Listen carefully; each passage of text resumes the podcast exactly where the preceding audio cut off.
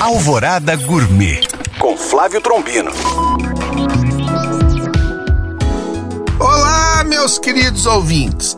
As palavras de ordem no momento são evitar o desperdício ao máximo.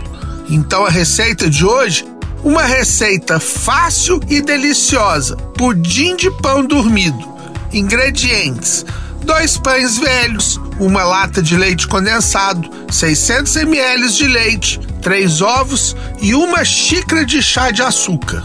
Modo de preparo: bata todos os ingredientes no liquidificador, menos o açúcar. Derreta o açúcar em calda em uma forma de pudim.